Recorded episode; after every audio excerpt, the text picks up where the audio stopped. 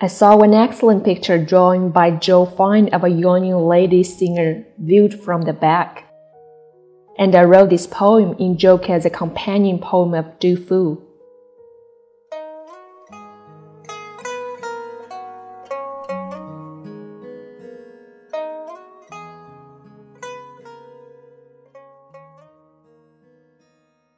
In the lonely deep palace, the spring days were long. North of the fragrance pavilion, flowers smelled sweet. The lightly dressed fair lady got up at the song of orioles. Her heart broke to see swallows flee. The painter tried to retain her infinite charm and paint her back when awake. She stood in the east wind. If she turned her head with a smile, she would disarm.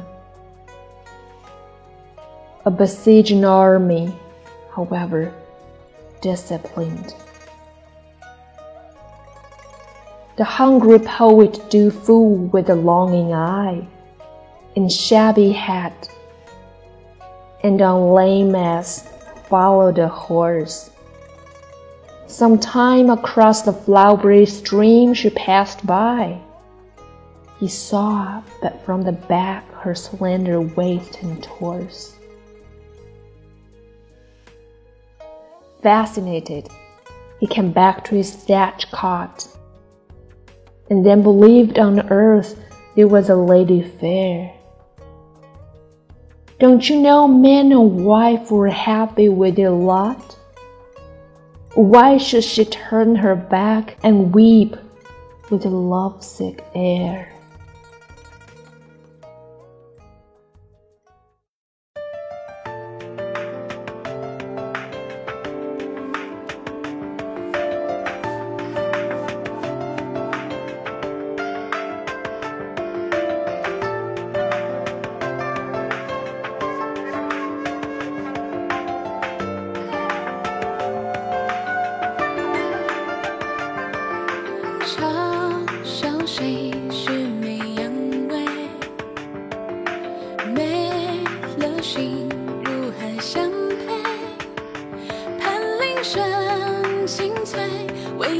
watching